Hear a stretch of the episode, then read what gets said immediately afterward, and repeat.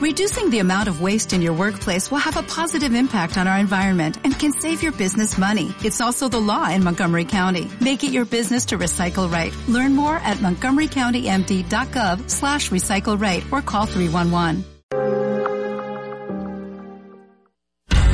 Déjate sorprender por la vida y disfruta de las pequeñas cosas que suceden cada día. Esta tarde, en Carolina la Mujer de hoy, presentamos el segmento Hacia una vida mejor. Bueno, y esperada la entrevista junto a nuestro invitado, el doctor Haroldo Cabrera Mancio. Él es médico y cirujano con especialidad en ginecología y obstetricia. Además cuenta con un vasto estudio complementario de la vida. Así que hoy a conversar sobre los siete hábitos de las personas crónicamente infelices. Hola doctor, buenas tardes y bienvenido. Gracias Evelyn, buenas tardes. Hoy vamos a hablar un tema un poco distinto de lo que siempre conversamos por acá, porque pienso que es importante tratar el cuerpo y tratar también la mente o el alma, como lo quieran llamar ustedes. Y claro, la felicidad es algo que es inherente a la persona humana. Prácticamente todos buscamos desde que nacemos la felicidad. Pero por supuesto, existen ciertos tips que vamos a compartir el día de hoy. La felicidad no es algo que esté allí siempre, que solo sea de alcanzarlo al estirar la mano. La felicidad es algo que se hace constante y permanentemente de acuerdo a cómo nosotros podemos reaccionar frente a los hechos de la vida diaria. Por lo tanto, es algo que se fabrica, por decirlo así, no es algo que existe como tal. Pero para hablar sobre ese tema decidí elegir como ¿Base? más que todo lo opuesto, que es la infelicidad. Y sobre eso vamos a ir hablando de los tips en positivo. Hace algunos años, la investigadora Sonja Lyubomirsky de la Universidad de California fue entrevistada por las revistas Psychology Today y ella dijo que el 40% de nuestra capacidad para ser felices se encuentra en nuestro poder de cambio. Seguro. Y a Anthony de Melo, uno de los grandes filósofos espirituales del siglo pasado, él también había dicho que la infelicidad está causada por nuestros propios pensamientos, por nuestras propias creencias, que no nos permiten precisamente hacer ese cambio. Y que eso es como querer estar a favor del progreso, pero sin cambio. Ya lo dijo Antonio de Melo. Y en base a esto, ella nos fue compartiendo características que están presentes virtualmente en todas las personas que son infelices. Bueno, todos tenemos días buenos, días malos, como un sub y baja. Siempre les digo a los pacientes, miren, la vida no es perfecta. Hay una película muy linda que se llama La vida es bella, Ay, hermosa. Yo lloré como desquiciada con esa película. Y la hemos visto varias veces porque tiene un mensaje muy profundo. Pero en realidad la vida está allí y se convierte en feliz o triste de acuerdo a nosotros. Y lo vamos a explicar. Y hay momentos buenos y hay momentos malos. Siempre explico eso. No siempre todo está perfecto. Y tenemos que entender eso para tener esa capacidad de poder reaccionar de acuerdo con cómo se vaya presentando. La diferencia entonces entre una persona feliz e infeliz no es simplemente que se mantenga todo el tiempo en lo positivo, porque todos tenemos momentos, días, semanas negativas, pero la gran diferencia es la capacidad que tenemos de reconocer esos momentos negativos y cuán rápidamente podemos salir de ellos. La primera característica de estas personas crónicamente infelices es de que piensan por defecto que la vida es dura ya se les escucha en sus dichos que se quejan de que eh, la vida es laboriosa, que nunca vamos a cambiar, que aquí la cosa siempre va de mal en peor. Todo ese tipo de, de comentarios pesimistas suelen ser característicos de ese tipo de personas y que tienen un papel como de víctima cuando se enfrentan a una situación difícil. A diferencia de las personas felices que cuando se enfrentan a, a una situación difícil la ven como un una oportunidad. Como una oportunidad. Como una, una curiosidad quizás. Y se hacen responsables también, eso es otra cosa importante, se hacen responsables de haberse metido en un problema y tratan de concentrarse en buscar la salida y salir lo más rápidamente de ese problema. Sin embargo, las personas infelices se quejan, se victimizan, se atascan en esa actitud de miren lo que me ha pasado y, y en vez de buscar una salida, permanecen en ella mucho tiempo, en un compás de espera que las hace hundirse más. Por lo tanto, tenemos que aprender de esas personas positivas a perseverar en buscar las opciones, el cambio de perspectiva que nos dé la salida. Ya lo decía también el, el Dalai Lama en su libro El arte de la felicidad, De la felicidad. que por cierto estamos compartiendo un contenido que hay un resumen de varios artículos que tuvimos la oportunidad de revisar, pero entre ellos partes del libro del arte de la felicidad del Dalai Lama. Más adelante lo vamos a, colgar para que ustedes lo puedan obtener en- con la palabra contenido. Ya decía el Dalai Lama que más que las circunstancias externas, que las situaciones de la vida, que las personas, aunque nos toque interrelacionarnos, la felicidad está determinada por nuestra forma de pensar. Y él nos anima a entrenar nuestra mente, a capacitar nuestra mente de cierta manera que pueda tener la reacción necesaria para poder salir de un problema, de una situación negativa, difícil. Ese entrenamiento mental es básico, que tengamos esa comprensión, ese convencimiento que nuestra mente y la forma en que hacemos uso de ella es la que va a determinar que seamos felices o infelices más que las circunstancias externas. Exactamente. De hecho, hay mucha gente que desconfía de la mayoría de personas. Esa es otra de las características de las personas crónicamente infelices, que creen que no se puede confiar en nadie. Y conozco algunas personas que sus abuelitas, porque hacían antes, algunas pensaban así, les enseñaron a pensar aquel dicho que dice piensa mal y acertarás. Y acertarás. Están todo el tiempo sospechando, oliendo, algo me huele mal aquí, esto no está bien, siempre fijan su atención en lo negativo. Claro. Ahora que lo escucho conversar de esta manera, yo tuve oportunidad de conversar con alguien por la mañana y de las cosas que puedo rescatar positivas, puedo decirle que recuerdo el comentar que el dolor es inherente al hombre, pero que el sufrimiento es algo opcional. Yo puedo hoy estarme enfrentando, y lo, lo he logrado entender ahora en terapia, que no es, el enojo es como esa máscara que yo me pongo para que la gente mire, o la indiferencia, que a mí lo que usted me está haciendo me resbala y no me importa, pero realmente lo que hay detrás de esos de esas situaciones es tristeza más que enojo. Es tristeza Claro. porque y lo anoté acá porque hay desilusión. Es tristeza porque quizá se confirman esas creencias que en algún momento pudiesen haber estado establecidas en mi ser. Y, y, y recordé hoy en la mañana una, un pasaje que hace Jorge Bucay, que me encanta, él es de mis, de mis favoritos, y que me los cuente todavía mejor porque tiene una voz preciosa. Sí. Y él hablaba del mensaje del buscador. ¿Usted conoce esa historia?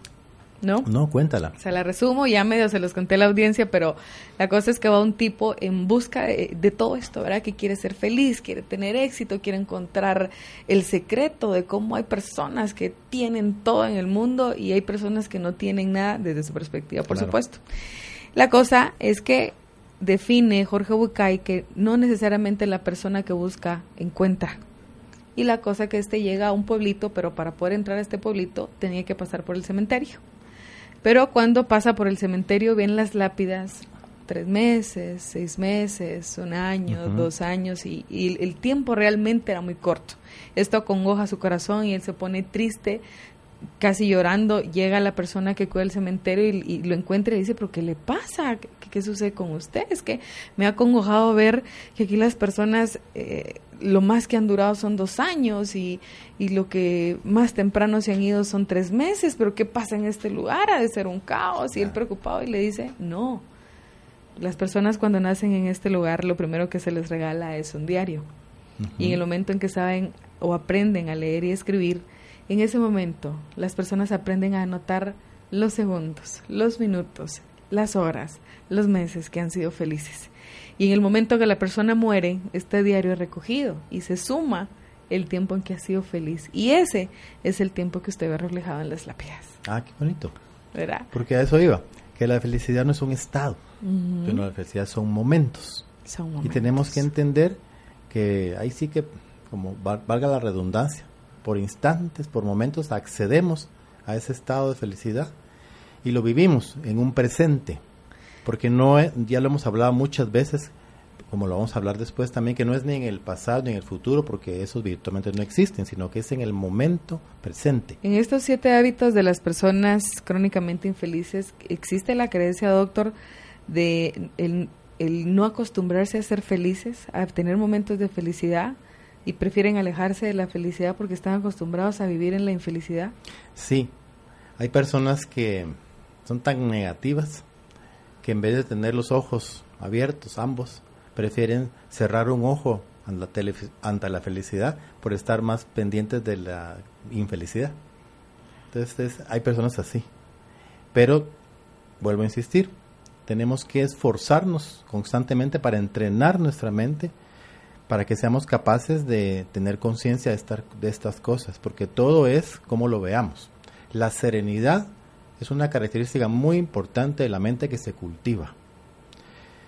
Todo en la mente ocurre como cuando uno va al gimnasio, cuando uno dan rutinas y uno crea los bíceps, los tríceps, los pectorales, y hace, hace repeticiones y el maestro pues nos deja la tarea y como dice un dicho, no pain, no gain, o sea, tenemos que sufrir ahí en el gimnasio para alcanzar los objetivos. Pues igual, la mente sufre un entrenamiento constante de toda una vida para aprender elementos que nos permitan entender las cosas, enfrentarnos a situaciones, tener herramientas también de poder utilizar para estar estables. Alguien me decía ayer, por ejemplo, a mí me gusta ir a hacer el supermercado en Carretera El Salvador. Ajá, ¿a usted? no, alguien. A la persona, perdón. Tan lejos, decía. Sí, me gusta el viaje y lo disfruto. No me gustan las aglomeraciones, los tráficos. Y tomo un día y me voy lejos a hacer el supermercado. Y me dicen, estos días fui y tenía un dinerito que me sobraba y quería comprar un mi asador de carne portátil, de gas. Y dije yo cuando entré al supermercado, ojalá que, que estos 450 que sales que tengo me alcancen para un mi asador de carne, ¿verdad? Valen como 1200.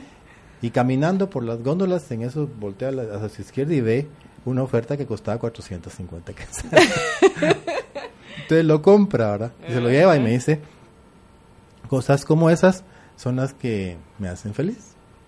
Quizás algo material, por supuesto, pero también hemos conversado otras oportunidades con esta persona y también dice que hay situaciones como el hecho de solo platicar o tomar un café o filosofar de la vida que también lo hace ser feliz. Creo que cuando tenemos esa oportunidad de conversar con personas como usted que tienen un alto grado de inteligencia y poder absorber de todos esos conocimientos, una tarde de tertulia, doctor, wow, yo diría que no tarde, mañana, noche, madrugada, no sé cuánto tiempo duraría. Pues es, es mutuo porque también uno da y recibe. Y como dice uno de mis cantantes favoritos, se da y se recibe se recibe y se da. Es Jorge Drexler, el uruguayo. ¿Lo ah, conoces? no, de él sí no, pero vamos a investigar. Bueno, no es muy comercial. Pues bien, entonces la serenidad es una de las características importantes a cultivar, porque la mente se cultiva, se entrena.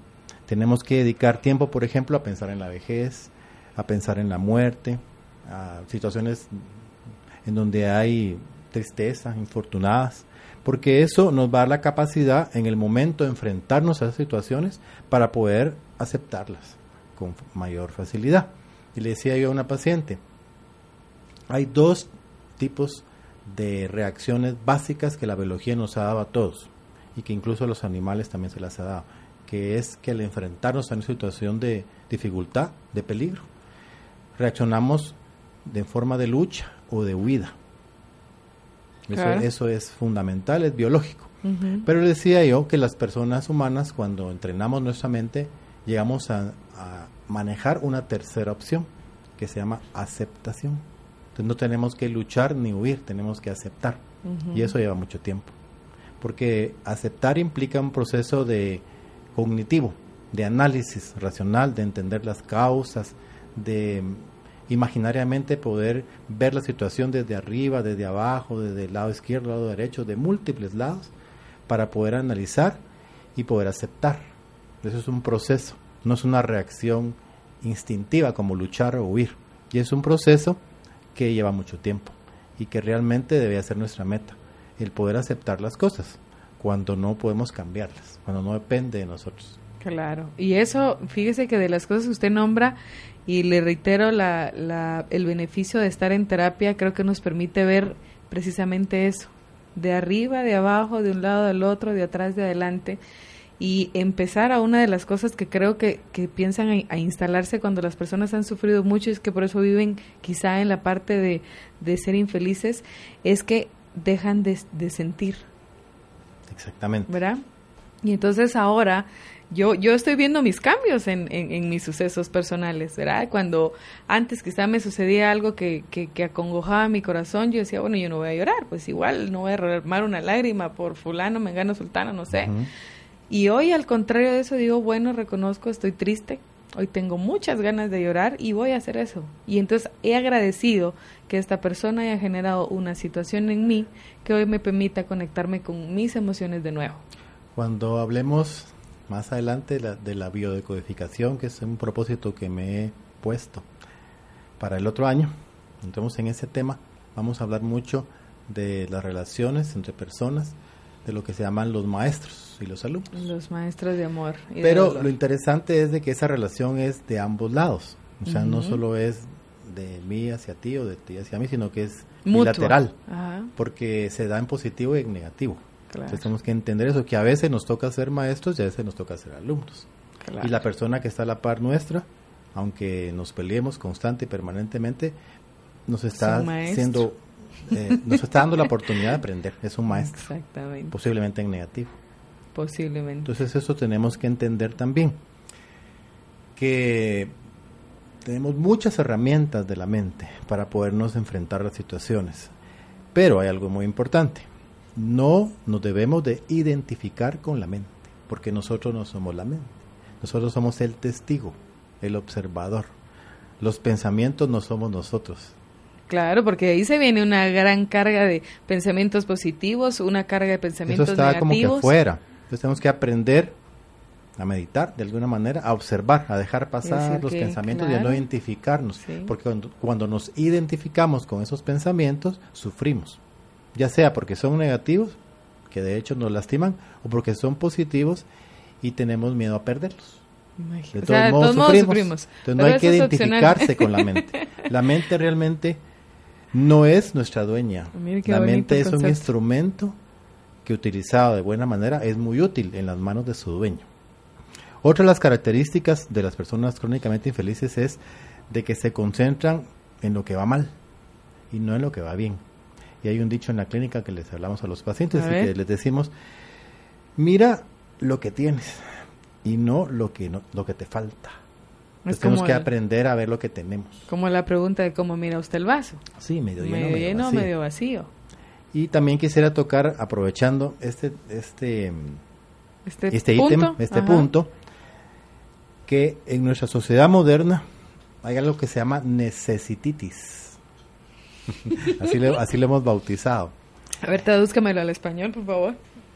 Y es aquella situación en la que estamos todo el tiempo creando necesidades ilusorias, porque realmente nosotros deberíamos de aprender a agradecer, tú lo has dicho, lo que tenemos, y a no estar anhelando lo que no tenemos, a crear necesidades, porque al crear esas necesidades, primero, si no las alcanzamos, nos frustramos. Y después, si las alcanzamos, tenemos miedo a perderlas. Y eso nos va a crear sufrimiento. Entonces, uno de los grandes secretos de poder tener momentos de felicidad es agradecer y aprender a valorar lo que uno tiene. Incluso la no crear dolorosa. Claro que sí. Por ejemplo, si no tengo una pareja, soy infeliz. Eso es crear una necesidad, porque no es cierto. Uno puede ser perfectamente feliz sin pareja. La sociedad lo que nos ha vendido eso. Si yo no tengo una casa propia, no soy nadie en esta vida. Falso. Uno puede ser perfectamente feliz no teniendo una casa propia. De hecho, toda mi infancia, mi adolescencia hasta que salí de mi casa no tenía una casa propia. Y tuvimos momentos extremadamente felices. Entonces hay muchas necesidades que se crean. Si no soy el número uno, no valgo nada. Eso es falso totalmente. Tenemos que aprender también Aquí hay momentos en que tenemos que ser el número dos, el número tres, el número cuatro y dar espacio para que alguien más ocupe el número uno. Si no tengo dinero, no valgo nada. Ayer discutíamos porque iba a hablar de ese tema con alguien, me decía que sí, que el dinero era muy importante. Claro, le dije, por supuesto que para hablar de la felicidad tenemos que explicar que tienen que estar satisfechas las necesidades básicas. cubiertas. La, seguridad alimentaria, el vestido y el techo. Y, y, después de ahí todo es creado, todo es ilusorio. Entonces, ese es el punto. Porque cuando ya empezamos a, a desear, yo quiero el nuevo teléfono, yo quiero el, carro último modelo, yo quiero los zapatos más elegantes de, de, todos mis compañeros, todas estas necesidades ilusorias son vanas y en algún momento nos va a crear infelicidad, nos va a crear vacíos. Y eso hay que comprenderlo y hay que entenderlo a través del entrenamiento precisamente de la mente. La fe es muy importante. Las creencias religiosas nos ayudan definitivamente a movernos en el mundo, a crear valores, a, entender la necesidad de, de ayudar a los demás, por supuesto, pero no son necesarias. A través de ese entrenamiento, de buscar el respeto, de buscar la compasión, la generosidad, la bondad, podemos nosotros también tener muchos momentos de, felicidad y ser estables en la vida. Otra cosa importante de las personas crónicamente infelices es de que se comparan con los demás, probablemente con envidia. Entonces son aquellas personas que están siempre tristes porque los demás tienen más que ellos, porque los demás les robaron sus oportunidades, que ellos consideraban que eran de ellos. Y eso les va a llevar necesariamente a celos y a resentimiento, a situaciones completamente negativas. ¿Me recuerdas que anteriormente hablamos sobre las emociones básicas? Sí, sí, sí. La alegría. Que todos los tenemos. La tristeza, la alegría, ¿va? que son opuestas. la cólera, el, miedo, y, la culpa. No. no el asco. Ah, el asco. Sí, sí, no se me queda. Y que yo expliqué que el asco, la versión es inherente, es biológico porque sirve para defender a un animal de algo que está descompuesto que le va a causar daño. Entonces ese sentimiento de asco. Y que también nosotros lo experimentamos. Y expliqué que partiendo de las emociones básicas, cuando nosotros calificamos esas emociones y le ponemos nombre y apellido, pues ya se convierten en sentimientos que tiene un proceso cognitivo. Entonces ya hay culpa. Ya, sí, empezamos a generar otro tipo de ya emociones. Hay rencor, ya hay celos, todo eso, que son como más de 40. Pero entonces, cuando nosotros nos comparamos con los demás, siempre vamos a caer en infelicidad porque nunca vamos a estar satisfechos y vamos a estar renegando constantemente. A diferencia de las gentes felices que no se comparan que se comparan quizá con ellos mismos. Sí, con mi viejo yo. El año pasado hice esto, el año entrante voy a ser mejor que esto. Y son personas que tienen plan, un plan de acción que consideran que es único, que les va a ayudar y que tienen mucha confianza en sí mismos. Creen, aprenden a creer, no a renegar como las personas infelices.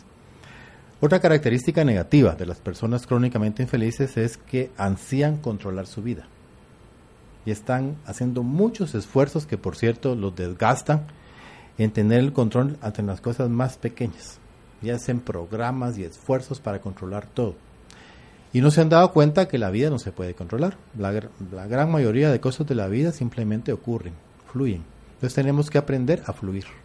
Tenemos que aprender a dejarnos llevar, a adaptarnos. Esa palabra es muy, muy importante. Adaptación.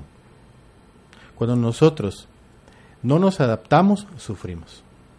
Entramos en infelicidad. De ahí un dicho eh, que se utiliza mucho hoy en día en economía, en finanzas. Y dice que no es el pez grande el que se come al chico, sino que es el más rápido el que se come al lento. Ah, y eso habla de adaptación. Claro.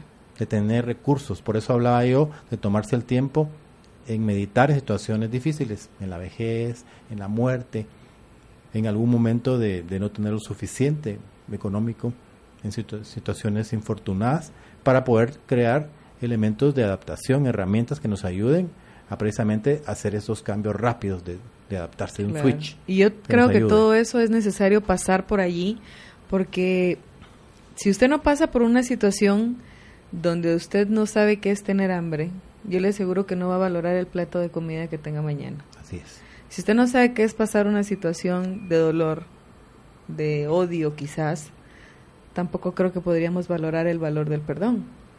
Y entonces, Totalmente. todo eso, to- yo- todas esas cosas, Son ahora ya- las puedo ver desde ese punto de vista, claro. que todo eso por lo que hemos pasado de doloroso, en, en un futuro cuando ya empezamos a trabajar en nosotros mismos, nos va dando el camino de aprender a valorar la compasión, el perdón, el amor. Ahora bien, muchas personas, como todos nosotros, sufren igualmente situaciones difíciles que les marcan, que les causan heridas. Pero en vez de analizarlas y en tratar de entender el significado que les dejó, el mensaje que les dejó, tienden a repetirlas una y otra vez en la mente y mantienen abiertas esas heridas. Eso se llama rencor. Sí. Entonces reviven la emoción una y otra vez y eso se va manifestando lógicamente también en el cuerpo. Y son personas que tienen mucha rigidez en sus articulaciones y que tienen padecimientos crónicos que como que los van marchitando, los van endureciendo en todo sentido, precisamente por no pasar la página, por no tener esa capacidad de analizarlo, las cosas de otra manera. Y cuando llegan personas así, yo los agarro cualquier elemento que tenga a la mano, objeto, por ejemplo, un frasco de medicina que tiene su etiqueta. Y le digo, miren, la situación que usted me está relatando que vivió y que le duele tanto es como este frasco. Usted está todo el tiempo viendo la etiqueta, que tiene un color rojo, que le recuerda algo de su niñez, porque eso vamos a hablarlo también, los recuerdos, los programas, cómo se conectan y cómo se activan. Y eso es lo que le duele. Pues es relativamente fácil, está a su alcance salir de eso. Y lo que tiene que hacer es voltear el frasco y no ver la etiqueta, ver la otra parte. Porque borrar la situación no va No a poder. puedo. O sea, toda la vida va a estar en su morral de los recuerdos, situación, pero sí puede entenderlo de otra manera. Y si no le gusta la parte de atrás, pues mire la parte de adelante, el tapón, La de o el fondo, la de o de lado. Sí. De tal manera que tiene que aprender a enfocar la situación en la medida en que no le afecte, en que no le duela. Y recuerdo mucho, creo que lo he contado, hace muchos años tuve el privilegio de atender a una chica peruana. Ella, Manolita, traía un embarazo en ese entonces de cinco meses, pero ella venía con un cáncer de mama avanzado. Y en su país le dijeron, mire, si usted no aborta, no se le va a poder tratar adecuadamente su cáncer y se va a morir. Pues no me importa, dijo ella. Decidió tener a su bebé y vino y le atendí a su- bebé, a Bernardo. Posteriormente, después, tal y como le habían dicho, pues ella empeoró, su cáncer avanzó. Y en los últimos días sobre esta tierra, la fui a ver a su casa y mm, recuerdo mucho su mirada. Mm, Y en ese entonces ella me dijo algo que no terminé de entender mucho tiempo después. Y me dijo, fíjate Haroldo que yo he entendido que la vida no es blanco o negro. La vida es una infinita sucesión de tonos grises. Entonces eso también va muy de la mano con lo que estoy explicando. Tenemos que aprender a encontrar el gris que nos permita sobrevivir. Porque es otro concepto importante. Estamos aquí para sobrevivir. Ese es el instinto primigenio de la vida, sobrevivir. Entonces tenemos que analizar las cosas en función de esa supervivencia. Tenemos que entrenar la mente para que nos permita sobrevivir. ¿Y eso cómo se hace? Aprendiendo a ver los grises. Es una infinita sucesión de to- tonos grises, imagínate eso. No es blanco o negro como nos han dicho. Entonces en la medida en que podamos estar en los grises, saltando de un tono a otro tono, vamos a poder encontrar momentos felices y estabilidad. Vea, antes de irnos al corte, quiero, quiero comentarle esto que, que llega a través de la comunicación directa cabina y es que alguien dice, no tiene nada que ver con el tema, pero quizá desde el punto de vista en que yo lo pienso, creería que sí. Eh, el- la hija de esta persona que tiene 16 años se contagia del virus del papiloma humano. Sí. Eh, en el caso de que usted tiene especialidad en ginecología, pues obviamente esto es básico que va de su mano, Claro. pero ¿cómo enfrentar incluso una situación de esta índole cuando son cosas que ya están y ya no podemos decir vamos a hacer borrón y cuenta nueva? Bueno, eso es un caso muy particular, ahorita le explico, pero lo que me estás diciendo tú es importante, porque sí es cierto, hay situaciones en las que no se puede hacer nada. Entonces ahí entra lo que acabo yo de explicar, ni luchar ni huir, aceptar. Aceptar. Entra uno en la aceptación. Incluso la misma muerte es una solución a muchos conflictos que llevamos en la vida. Seguro. No es el fin, es el inicio de algo más. O sea, la muerte es como un ciclo. Bueno, ese es otro tema importantísimo. Alguna vez hablé con Carolina de una plática sobre la muerte. Entonces la muerte es una solución, incluso. Entonces en este caso en particular, quiero decir dos cosas. Número uno, la vacuna que comercialmente está disponible por ahí, número uno, tiene un tiempo de estudio de no más de tres años y se sabe que la latencia del virus de papiloma humano pueden ser 15, 20 años, o sea, fue un tiempo muy corto de estudio de la vacuna para ver su efectividad. Número dos, se seleccionaron cepas del virus que entre comillas eran las más frecuentes que producían el, el cáncer del, del cervix, básicamente. Pero hay más de 80 cepas del virus que también pueden producir enfermedades y no se tomaron en cuenta. Es, decir, es una vacuna que está incompleta. Y tercero, ya se han producido muertes por la vacuna de papiloma humano en Japón y en Italia. Pueden buscarlo en la web. Y en esos países se prohibió su utilización. Conclusión, es una vacuna netamente comercial. Por otro lado, el hecho de que haya sido diagnosticado un papiloma humano no quiere decir que se acabó la vida, porque existen métodos complementarios para trabajarlo, este asunto desde el punto de vista inmunológico, estimulando el sistema inmune a través de varios métodos y tengo muchos casos de pacientes con papiloma humano tratados de esta forma que están básicamente estables, están limpios de manifestaciones virales desde hace mucho tiempo, 10 años tengo algunos, que tuvieron hijos después y que se han desarrollado de una manera totalmente normal. Entonces hay formas de trabajar con virus que no necesariamente tienen que ser vacunas. Por otro lado, si ya manifestó el papiloma, no tiene ningún sentido vacunar porque ya lo manifestó. Entonces ahí respondimos a la pregunta. ¿Le parece si hacemos un contacto con nuestros patrocinadores? Pero le recuerdo a usted, hoy conversamos con el doctor Haroldo Cabrera Mancio, él es médico y cirujano con especialidad en ginecología y obstetricia, más cuenta con vastos estudios complementarios.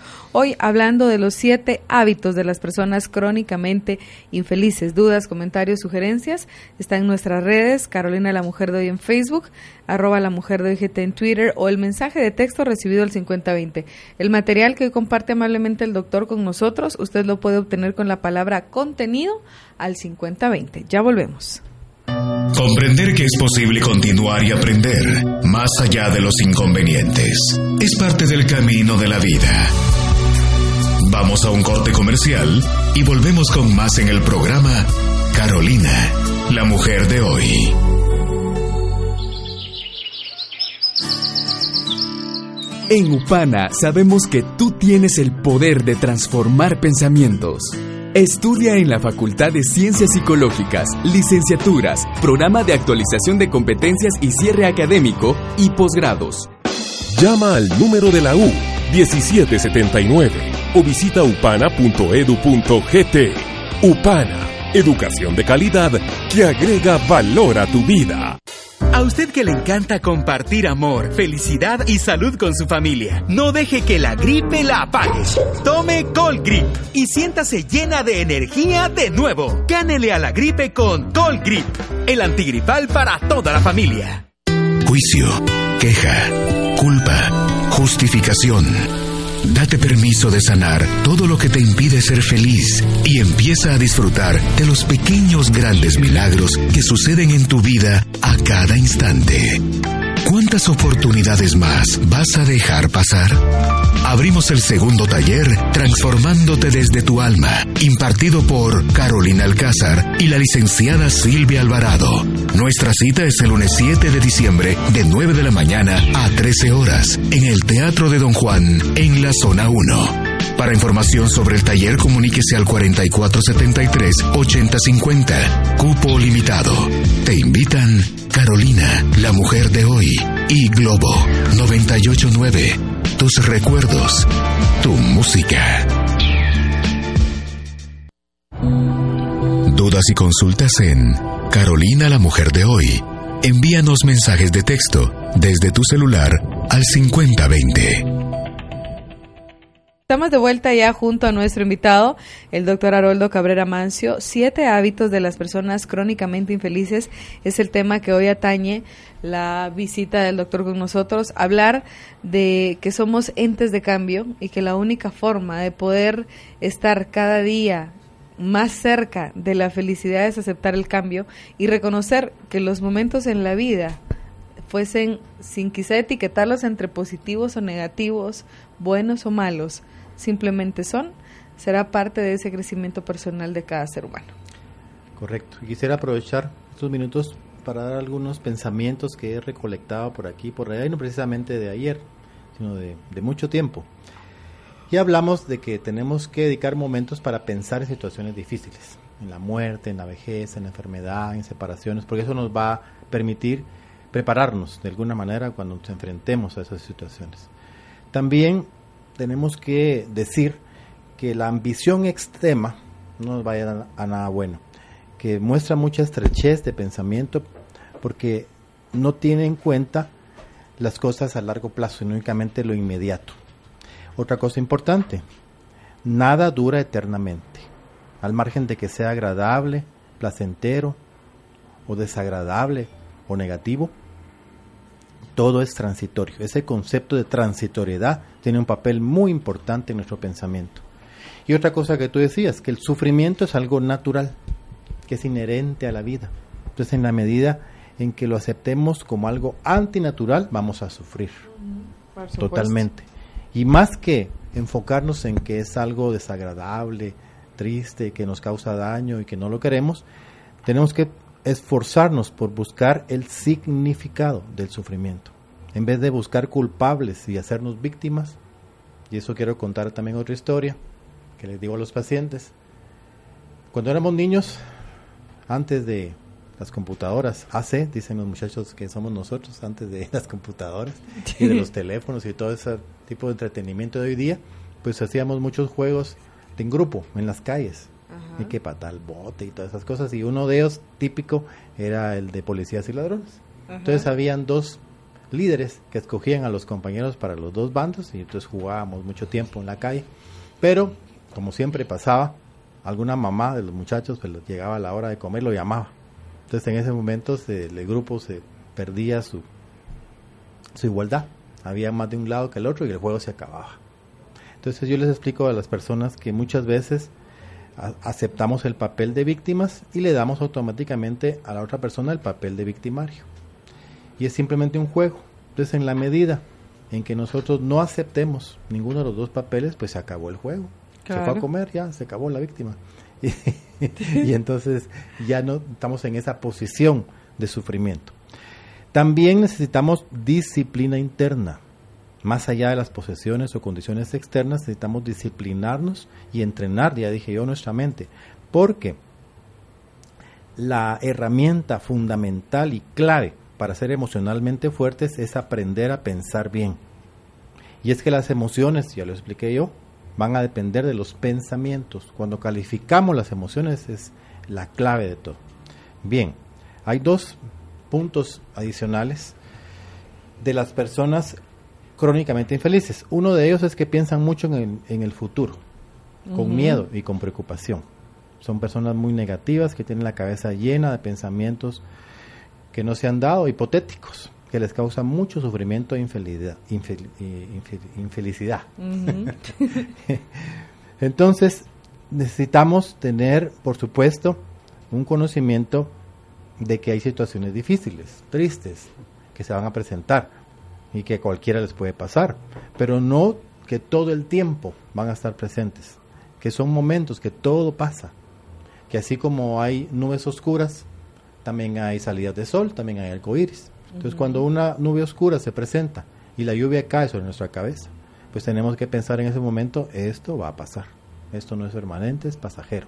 Y no identificarnos con la nube gris, como le expliqué yo, porque nosotros no somos la mente, nosotros somos el observador, el testigo. Entonces nos separamos de esa experiencia emocional, la observamos y tenemos la plena convicción de que va a pasar.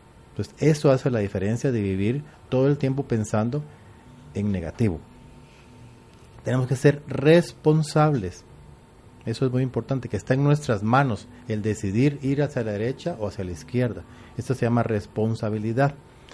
Y por supuesto, que el futuro no ha sido y que el pasado ya fue y que tenemos que vivir todo el tiempo en el presente. Si le explicaba a alguien también, eso es como meter las manos en una catarata. No podemos agarrar el agua. El agua pasa a través de nuestra Simplemente las metemos y la sentimos y la disfrutamos. Ahí está pasando el agua entre los dedos, pero no podemos retenerla. No se puede. Entonces, eso es la vida. Son momentos de presentes continuos que pasan, que pasan, que pasan y se transforman. Y hay un séptimo punto, y es que esas personas siempre se están quejando. Siempre están con la queja y por supuesto con el chisme, con el chismear o el chismorrear, porque hasta hoy me enteré que eran sinónimos, chismear y chismorrear. Mm. Entonces son personas que se están quejando, que cualquier cosa que sucede, en vez de ver lo positivo, ven lo negativo. Y como lo dijimos también anteriormente en, la, en la charla, no agradecen. Platicamos también con alguien cuando uno llega a su casa, abre, uno tiene que sentirse agradecido y no dar por sentado que ahí está la casa. que uno llegó. Usted puede salir, pero no sabe si puede regresar. Uno llegó a su casa, que abrió la puerta, que hay unos asientos nuevos o viejos, pero que ahí están, en los que me puedo sentar cómodamente, que puedo sentarme a escuchar la radio, o puedo ver la televisión, que ahí va a estar mi comida calientita, que no es una comida de rey, pero ahí está mi comida. Entonces son cosas que uno debe, de, no debe de olvidar y debe agradecer. Uno de los grandes secretos de la felicidad es agradecer todo el tiempo por todas las cosas. Y entonces, obviamente, pues nadie es perfecto, ya lo hemos dicho, y que navegamos en las aguas de la negatividad de vez en cuando. Pero lo más importante es el tiempo que nos quedamos en ellas y lo rápido que intentamos salir de allí, porque todos en algún momento entramos en esas aguas negativas. Entonces tenemos que tener recursos mentales, disciplina, fortalecernos emocionalmente, hablarnos a nosotros mismos, es otra cosa importantísima, tener la conciencia ese diálogo interior constante y permanente, que muchas veces habla solo cosas tonteras, como decimos los chapines, o babosadas también decimos muchas veces, y que no nos llevan a nada. Entonces ya dije yo, cuando nosotros estamos claros que no somos la mente y que no somos los pensamientos, pues simplemente lo dejamos pasar. Que hable, que hable, que diga. Sabe que ahora que usted platica todo esto me recuerda de las últimas palabras que fueron compartidas en las redes sociales por Steve Jobs y él decía, ha llegado he llegado a la cima del éxito en el mundo de los negocios y a los ojos de los demás mi vida es el epítome del éxito. Sin embargo, además del trabajo, tengo poco de alegría al final. La riqueza es solo un aspecto de la vida al cual estoy acostumbrado. En este momento, acostado en la cama del hospital y mirando mi vida hacia atrás, me doy cuenta que toda la riqueza y el reconocimiento del que yo estaba orgulloso pierden importancia. Importancia ante la cara inminente de la muerte. En la oscuridad, cuando miro la luz verde de la máquina de soporte vital y escucho un sonido mecánico repetitivo, siento el aliento de Dios y la proximidad de la muerte ahora. Cuando hemos acumulado suficiente riqueza, llegó el momento de pensar en otras cosas de la vida que no están conectadas a esta. Tiene que haber algo más importante, posibles relaciones que pueden ser el arte, tal vez los sueños de la niñez. La carrera incesante tras la riqueza formada al hombre como una marioneta, cosa que ha sucedido también a mí. Dios nos dio los sentimientos para llevar el amor a todos los corazones, no para llenarlos de ilusiones de la riqueza. La riqueza se ha acumulado en mi vida, no la puedo llevar conmigo. Todo lo que puedo llevar son los recuerdos generados por el amor. Y esa es la verdadera riqueza que debe acompañarte, llenarte de fuerzas y la luz para seguir adelante. El amor puede superar mil millas. La vida no tiene límite. Ve a donde quieras ir.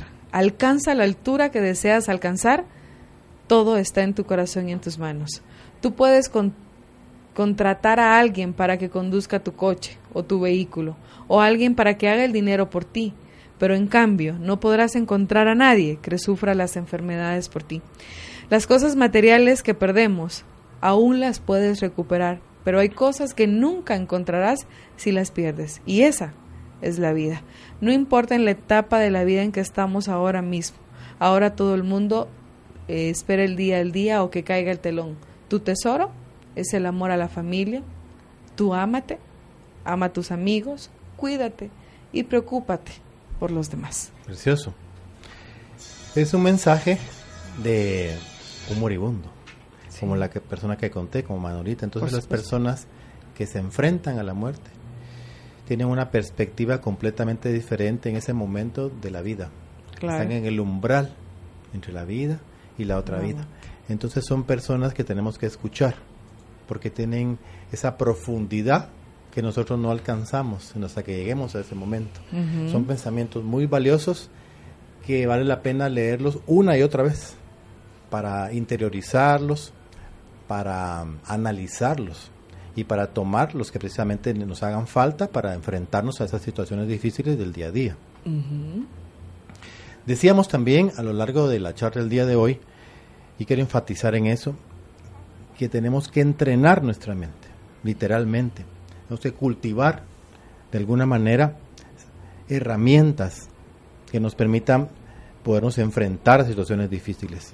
Por ejemplo, cuando tenemos sentimientos de cólera y de odio, pues los antídotos contra ellos, ¿cuáles son? La paciencia y la tolerancia. Tenemos que tener claro que ese odio tiende a producir un estado de confusión que no, no, nos va a servir para nada, sino para empeorar nuestros problemas y dificultades, y que la única función de ese odio es destruirnos. Por lo tanto, tenemos que cultivar esa paciencia, esa tolerancia, también la amabilidad y la compasión. Ahora, cuando ese sentimiento de cólera, de odio, nos obnubila, o sea que nos nubla la mente. Hay que entrenarnos para poder esperar que la mente se calme. Tenemos que, si no tenemos la capacidad inmediata de hacer ese switch, pues tenemos que esperar, esperar, respirar. Tomar un poquito de tiempo. Darle tiempo a que la mente se, se calme. Y entonces poder tener un momento de análisis y de razonamiento porque más que nada los seres humanos hemos desarrollado la inteligencia, la sabiduría. Entonces el antídoto de la ignorancia es la sabiduría. ¿Y cómo se obtiene la sabiduría? Pues lógicamente estudiando, leyendo, conversando con todo tipo de personas, no solo personas muy encumbradas, sino con personas sencillas.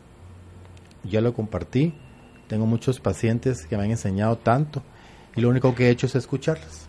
esa capacidad de poder escuchar, de no menospreciar a nadie, porque todas las personas, absolutamente todas, tienen algo que decir. Que aportar. Y ahí aprendemos. Entonces, cuando nosotros aprendemos, cuando estudiamos, podemos poco a poco ir creando sabiduría. Porque la ignorancia también es uno de los factores que nos llevan a cometer muchos errores y a sufrir. Por lo tanto, tenemos que estar todo el tiempo cultivando nuestra mente, en todo momento. Exacto. Me parece algo lógico. Y eso me hace recordar a una de nuestras invitadas, la licenciada Rita Cabarrús, que cuando tenemos un, ella lo planteaba, obviamente a nivel de, cuestiones que van enfocadas a ser mejores ciudadanos y vivir en una democracia, pero es un ejemplo que, que ahora que usted lo nombra es de los que me quedo, que cuando usted se encuentra en una situación donde está inmersa otra persona, lo que usted tiene que hacer es hablar con honestidad, porque en el momento que usted no cuenta toda la realidad, la otra persona en ignorancia va a tomar una decisión, porque desconoce realmente el panorama en general. Y en el momento en que nosotros hablamos con honestidad y develamos el punto A, el punto B y el punto C, quizá la persona que tenga que tomar una decisión va a poder de una mejor manera o de una forma más objetiva poder tomar una decisión porque conozca todos los parámetros que rodean la situación. Pero en el momento en que algo se oculta en la ignorancia usted tomará una decisión que quizá pueda ser equivocada. Así es. Y con quien primero tenemos que ser honestos es con nosotros mismos. porque también existe lo que se llama autoengaño. que también son herramientas de la mente. Sí, por eso usted es de la autodefensa. Leí alguna vez algún artículo de mm, en España, creo, en los inodoros se vieron con la situación de que los varones, lógicamente, siempre orinaban fuera de la taza y que había muchas horas perdidas de limpieza y de recursos gastados porque en lugar de orinar en la taza orinaban adentro parcialmente, parcialmente afuera. Entonces a alguien se le ocurrió dibujar un insecto, una mosquita ahí en, el fondo de la taza. Y desde ese entonces se disminuyó constantemente, bastante, se disminuyó ese problema, entonces la persona se autoengaña pensando en que es una mosca real y que y con el chorrito la va a ahogar. Eso se llama autoengaño. Está perfectamente estudiado. Ahora, muchas veces el autoengaño es en negativo, porque, por ejemplo, y es triste, las personas que viven con personas alcohólicas, se autoengañan diciendo, eh, ya va a cambiar, eh, me juró que ya no lo va a volver a hacer, yo sí le creo y van a ver que es que todo va a ser distinto y es mentira, porque en el fondo sabemos que no va a cambiar, o casi estamos seguros que no va a cambiar y que siempre va a estar en ese vicio. Esos son autoengaños destructivos o negativos que no nos llevan a nada, porque la persona no quiere enfrentarse a la realidad por temor a perder esa relación que de hecho es enferma. Pero cuando nos autoengañamos, ¿qué ejemplo les pusiera? También lo hay en positivo. Bueno, como en ese caso, es un autoengaño que no daña a nadie, ni a ellos mismos, porque uno sabe que la mosca está dibujada, que no es real, y simplemente es un juego con tratar de ahogarla. Es un autoengaño en la, que, en la cual estoy yo aceptando el, juego. Y tiene algo positivo porque ya no tienen que limpiar. Perder tiempo en horas de limpieza. limpiar, claro. Entonces, sí también hay autoengaños positivos que podemos utilizar como herramientas para sobrevivir. Y vuelvo a insistir, el objetivo principal del ser humano es la supervivencia. Y en base a ese concepto de supervivencia es que se da todo lo demás. Me parece. Y creo que parte vital de lo que usted ha comentado hoy y en resumen podría ser que en la medida que tengamos esa capacidad de reconocer que hay cosas que vamos a poder solventar solos y hay cosas con las que no podemos solventarlas, buscar la ayuda, la ayuda necesaria para de verdad ir al encuentro con esa felicidad que tanto anhelamos. Claro, hoy en día vemos mucho el tema del estrés. Yo les diría que el 90% de los pacientes de la clínica pues, tienen un factor de estrés fundamental. Y de hecho es parte del tratamiento integral o integrativo que nosotros les ofrecemos. Hablamos de nutrición, que es básico. Empezamos con una desintoxicación, le mencionaba muchas veces. Pero también tenemos ese aspecto que le llamamos técnicas de manejo del estrés, que se trabaja en la clínica de la licenciada Débora Ramírez. Y ahí estamos incluyendo elementos como las flores, que es de los primeros que incluimos, pero también hablé de la biodecodificación, que es un tema nuevo, que nos ha interesado mucho porque es ahí donde conectamos los síntomas físicos con los síntomas emocionales y mentales. Y podemos trabajar en colaboración de ambas partes para la sanación del paciente. Me parece. Ahora, cuando manejamos el estrés, yo siempre les digo, miren, tenemos que identificarlo y ponerle nombre y apellido y afrontarlo y ver de qué manera podemos e-, echar mano a todas esas herramientas de la mente que estoy hablando acá para poder superarlo. Porque esas situaciones de ansiedad, de temor que nos afligen crónica y permanentemente en la vida, deberíamos de tratar de afrontarlos para poder superarlos, porque nos van a llevar a enfermedad por lo general. ¿Y cómo podemos hacer eso? Sustituyéndolos por pensamientos y actitudes positivas. Por ejemplo, cuando hay temor, cuando hay miedo, podemos emplear el razonamiento y tratar de descubrir si este temor tiene una base lógica. Porque si no tiene una base lógica, pues simplemente lo desechamos. Eso es importante, tener esas herramientas todo el tiempo a la mano. Y yo lo dije anteriormente, y si no podemos razonar, analizar, pues esperar calmarnos para que en un momento posterior, ya con todos los elementos en la mesa, pues tomar las mejores decisiones. Y tú dijiste algo importante, ser honestos primero con uno mismo y con la otra persona. A través de ese diálogo tenemos que poder llegar a una conclusión positiva para ambos. Seguro, yo creo que siempre se puede. Y en la medida en que existan, eh, ayer lo conversábamos con Fernando Ion, precisamente, hay una, una listita que compartimos en una hoja y son tres columnas de mis, lo que yo anhelo, mis negociables y mis no negociables. Y cuando usted en esa medida de honestidad puede plantearse lo que quiere en la vida, yo le aseguro, doctor, que usted va a poder alcanzar, o por lo menos va a tener esa, esa primera patadita de para hacia dónde va su vida.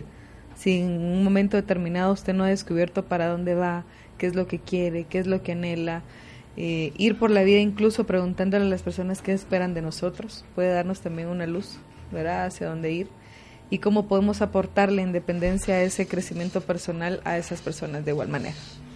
Quizá algo más que quiero añadir. También lo comentamos mucho con los pacientes porque la consulta se desarrolla no solamente en los aspectos de la enfermedad física. Yo he enfatizado mucho en una buena historia clínica, en los antecedentes familiares, personales, que son básicos, darle el tiempo al paciente que, cuente todo eso, pero también que exprese su dolor, su temor, su ansiedad, que para mí es básico.